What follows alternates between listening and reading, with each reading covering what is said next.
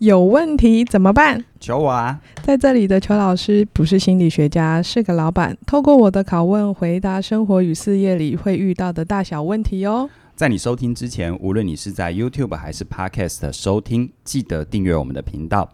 如果你在 YouTube 上，你可以搜寻起点文化。然而，如果你是使用 Podcast 的话，求我啊！这个节目哦，也有专门的 Podcast 频道，搜寻求我啊！我们需要你的支持，请帮我们订阅，并且给五颗星的评价。我们现在也有 IG 账号喽，也欢迎你的追踪。你的具体支持是我们制作节目的最大动力。凯宇啊，Hello。那个我真的觉得我们前面这四集听众好爱我们，真的好谢谢他们，是真爱。你们的具体行动真的是让我觉得很慢慢的增加了一点点信心，这样子。应该是很大的信心吧。下面的留言大家都很爱宣宁的。啊，真的就是谢谢大家，在这里就是关哎。突然词穷了，对，献上我的膝盖，这样子就可以了。好啊，嗯、然后我因为有一些观众在下面有一些敲碗，嗯哼，我自己也觉得这个议题，我自己觉得很困难，也是觉得它是一个沟通的很大的艺术，因为我们都希望我们眼前的人啊，我们有时候话那个议题很敏感，然后又很尴尬，嗯、就不想要说的这么重，嗯、但是又呃，就是那种希望他轻轻点一下，然后他就可以听懂我后面想要说什么。嗯哼。但是就是很怕，那我觉得那是很怕，我自己觉得是一个很害怕伤害感情，所以不想要话说的太嗯重，太好像很怕说的太直接会破坏关系，对不对？对啊，嗯、因为说太重，你不懂不知道对方能接受到哪里。那我轻轻说，如果他懂了，哎、欸，这样也很好哎、欸。嗯、你觉得？对，我猜应该蛮多人都想要，就是我轻轻推一下，或者是我轻轻暗示一下，对方就能完全懂自己的意思，对不对？最好是这样，眼前人最好怎么这么聪明。对，那我我我觉得这是一个刚需哎，因为因为我自己教沟通，我真的遇到蛮多人哈，嗯、他不管我是开任何课程，有时候我都会邀请他们课前把他们的状况写信给我，嗯、我就会发现多数就是可能害怕得罪人啊，难以启齿啊这一类的。那我常常也在想，对，原本我的逻辑就是，对，我们应该去开发出一些暗示的方法，嗯，可是我。顺着这个思考一路走下去，我发现越来越不对。怎么说？其实暗示它有一个很重要的前提，叫做你肚子里其实知道你要干嘛，所以你用暗示的方式去引导对方走到你要去的地方，这才叫暗示，对不对？对。可是很多人哈，他的暗示是他其实搞不清楚自己要干嘛。他有一点是他不敢做决定或不不想做决定，然后他把 他把责任丢给对方，然后说：“哎，是你说的，我只是照着你说的。”没错。然后，哎，我没有成功，哎，是我照着你说的啦。对，所以，我我觉得有很多人他想要，他很担心说的太明而破坏关系。我觉得这背后要先厘清一件事，叫做你到底知不知道你要的是什么。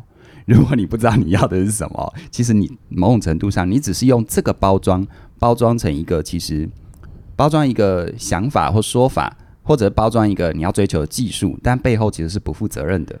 哦，对，但我知道这个如果一路走下去，大家一定就关掉了，就不是。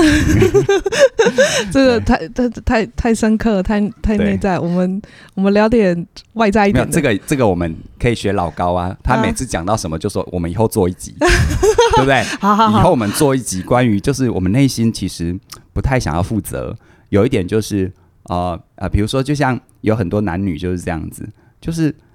呃，为什么都不主动表达自己的喜欢，总是要等别人告白，啊、因为就可以在日后吵架的时候说是你说是你追我的、欸，对啊、是你对不对？这个其实 有一点点需要探讨。好好，嗯、那想听的在下面敲碗哈，对对对，对，就是上面留言说你想要听这个这样子。对，然后我们就会好好琢磨用什么角度跟你分享这样子。啊、我再来努力一下这样子。对。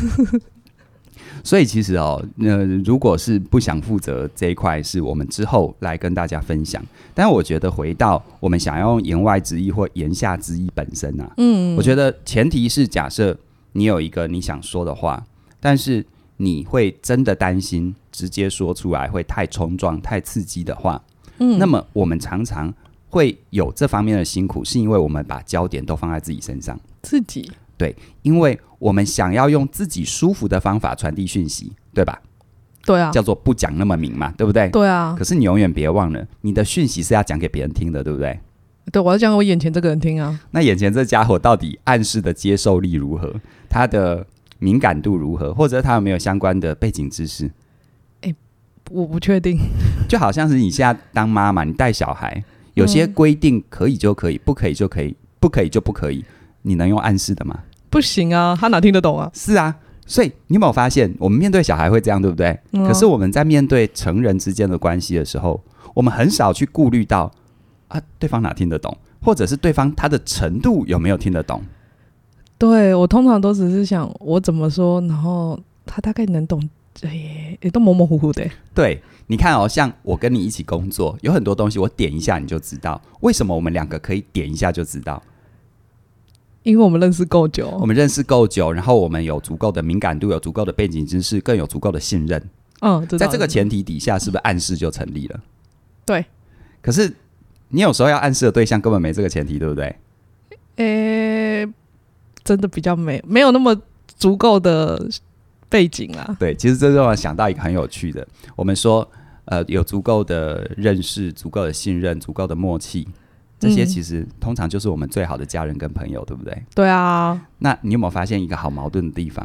我们需要对待我们的家人朋友，好好的用暗示，就是因为那是一种温柔的照顾，对不对？对啊。我们最需要付出的，结果我们都没有在用。我们通常都是直接给他一刀给他杀进去，红刀子进，呃，不，白刀子进红刀子出，对不对？对。但结果面对外人，其实说实在点，面对外人有时候我反而面对外人我比较少暗示，原因是原因是。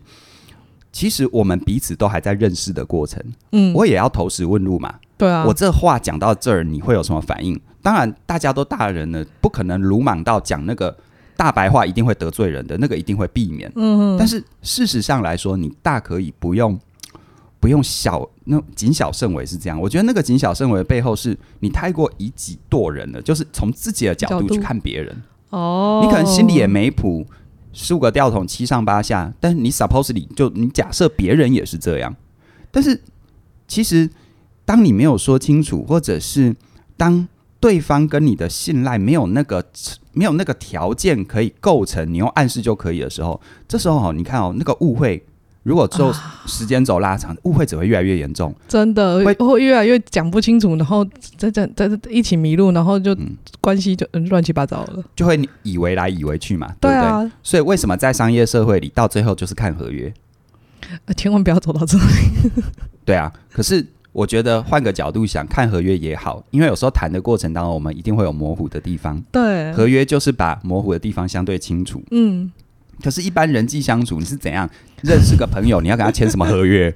是要是要是要履行什么义务吗？还要签日期嘞？是啊，你有没有觉得？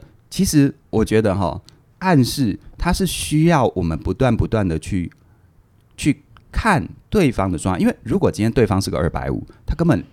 没有在状况内。你通常在第一次暗示他听不懂的话，他就跟你差差很远。你第你这通常这种二百五，千万不要再试第二次。对，千万不要。因为事情会越来越糟。对，这时候我觉得明确的踩下刹车，或者明确的告诉他你要说的是什么，你期望他怎样。我相信你在接我们的电话客服，你一定最有感啊。对，通常这种听。就是也听不懂我暗示的话，就是来，你跟着我的步骤走，一二三，然后他们、啊、他们比较不会有别别别的编出来。对啊，所以我我觉得其实暗示这件事情哦，在讲暗示的技巧跟方法之前，我觉得比较重要的是你，你第一个你有没有先搞懂自己到底想传达什么？第二个，其实关键真的不是在暗示的技巧，关键在于你有没有先了解，或者先把关注放在。你要暗示的那个人就是对方身上，哦、嗯，所以你听起来好像是你应该先看到眼前的对方，然后，诶、欸，先问一点点，看他的反应是什么。对，我觉得其实际是要投石问路的，然后他有反应，嗯、然后我再多一点点。对，其实就像就像我自己在带课程一样啊，有时候你知道，你们你们这么多年听我很多课，你也知道我那个笑话，有些老笑话就一路用到底嘛，对不对？真的，每一期都没有变过。对。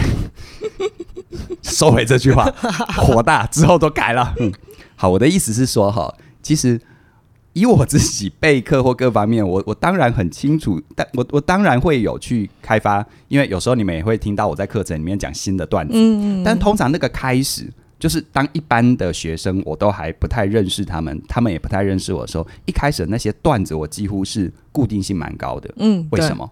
不是我偷懒，是我只有透过固定的测试，就好像是你用一个试纸试剂，嗯，只有试纸试剂稳定，你测出来东西才会知道。比如说它的酸碱度啊，它的什么、哦、什么含量的 ppm 啊，那我就是用这个方式去测试这一班的幽默程度。他们什么时候笑，笑点有多高这样子？开放程度，嗯啊，或者是哎、欸，他们走什什么路线、嗯、啊？他们是走比较深刻的 啊，都不笑的，深刻其实就不好笑，对，就很冷。复活岛的魔爱有吗？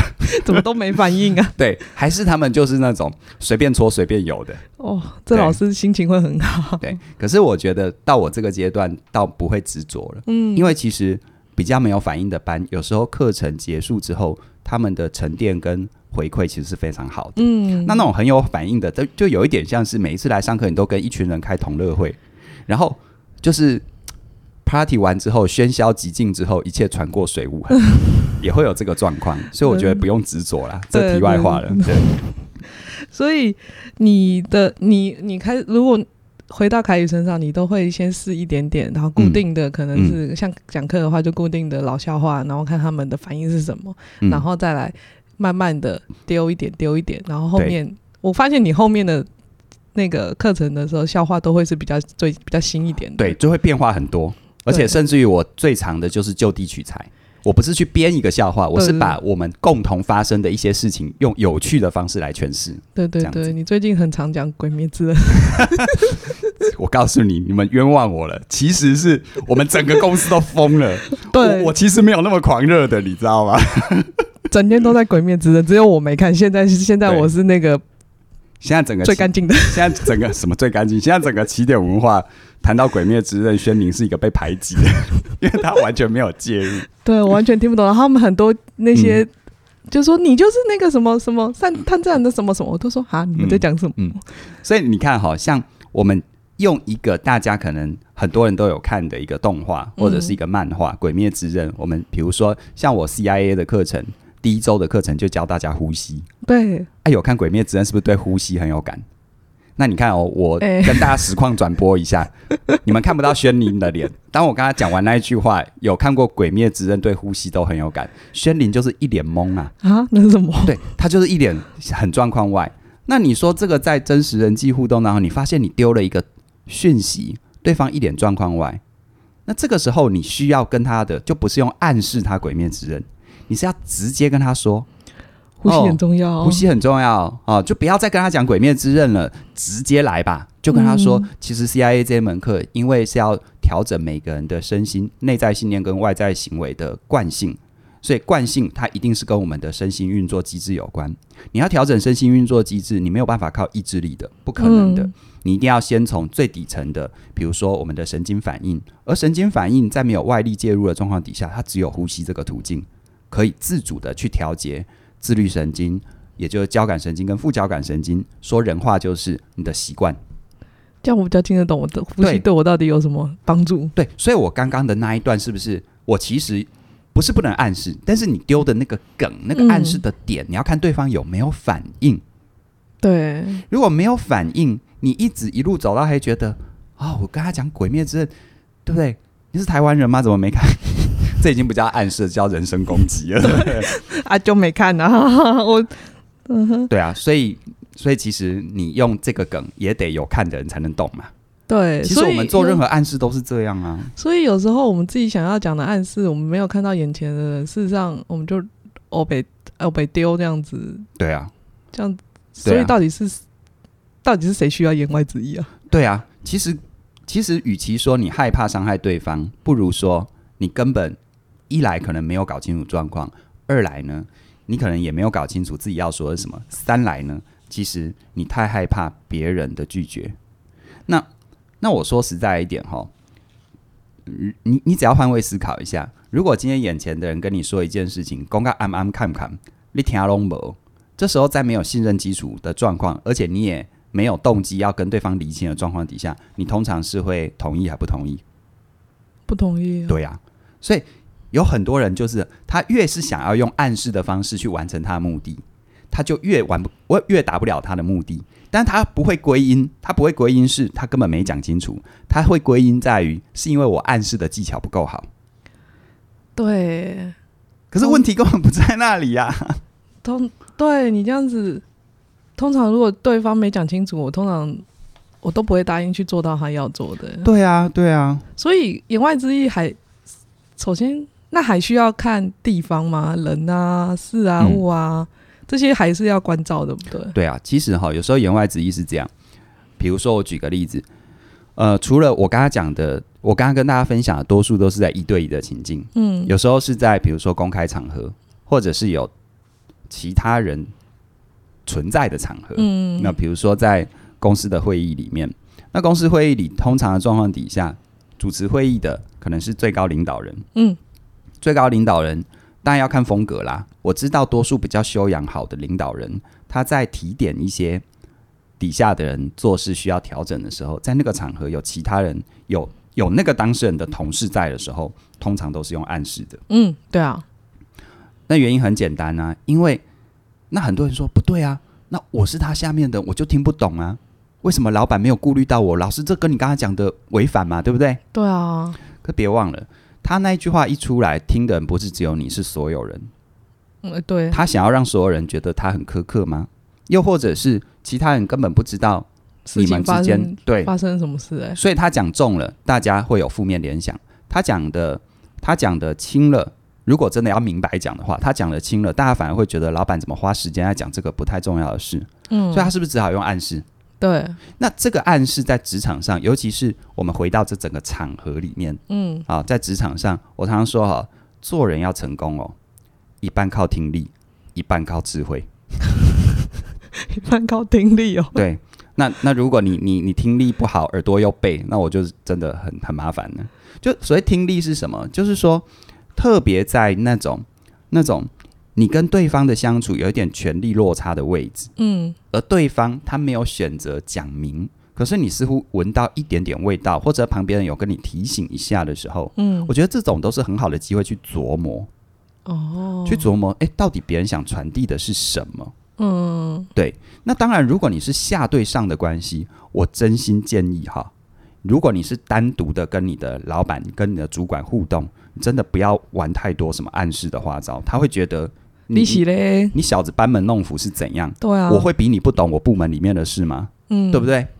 但是如果是下对上，但是有其他人在的时候，这个时候哈，说与不说就是一个抉择了。没有必要说，你就不要说，对不对？但如果有必要说，说到怎么样？有一个最重要的原则就是，说到不要让你的老板没有面子，然后说到那件事情是老板风险可控的。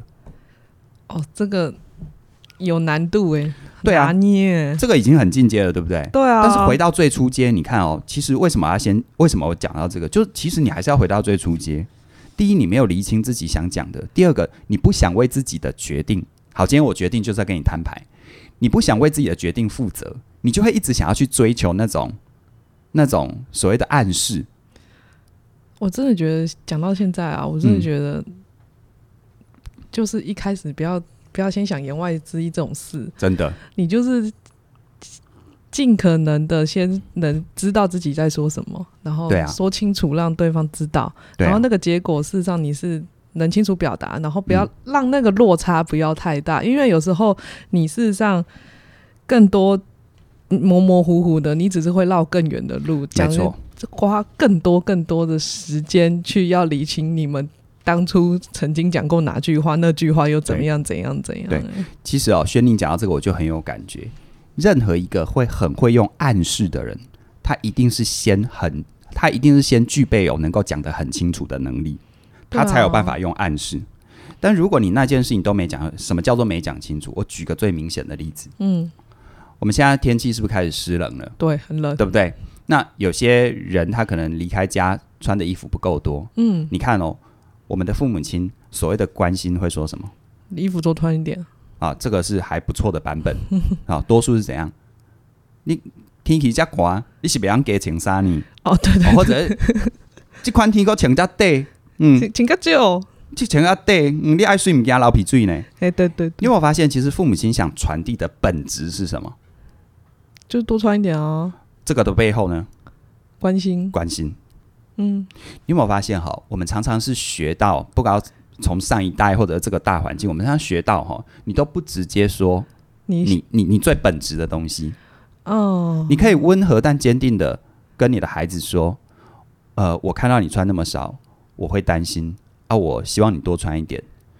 类似像这种，或者是当孩子不管反应什么，你可以告诉他，其实我是关心你。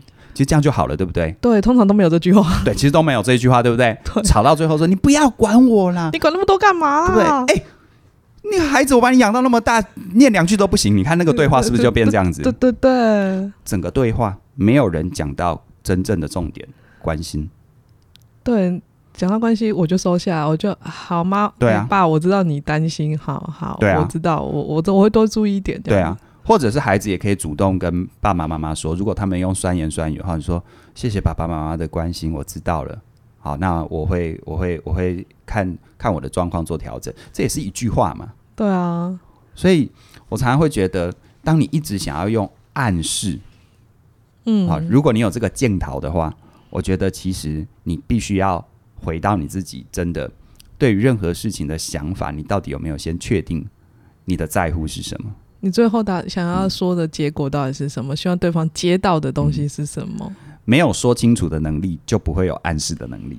我们就不如先来学会怎么说清楚。说清楚没错，这真的很重要。嗯、说清楚这件事情，呃，不要先害怕破坏关系，因为你如果没有说清楚，反而那个关系被你破坏的更糟糕。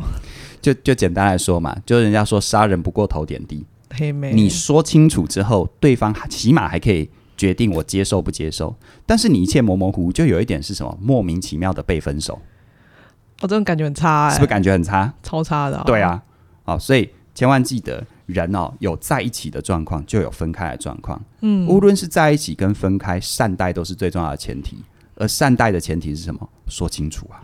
真的说清楚，事实上对我都是我这觉感觉比较舒服啦。对啊，对啊，好，所以。呃，希望我们今天跟大家谈到这个话题哦，就是言外之意，我们衍生了蛮多，我们开蛮多视窗的，我们好像帮自己未来设定很多其他主题了哈。好，下面敲完啊，对，下面敲完，我们就会比较比较聚焦在大家要的。好，那我最后跟大家做个工商服务好了哈。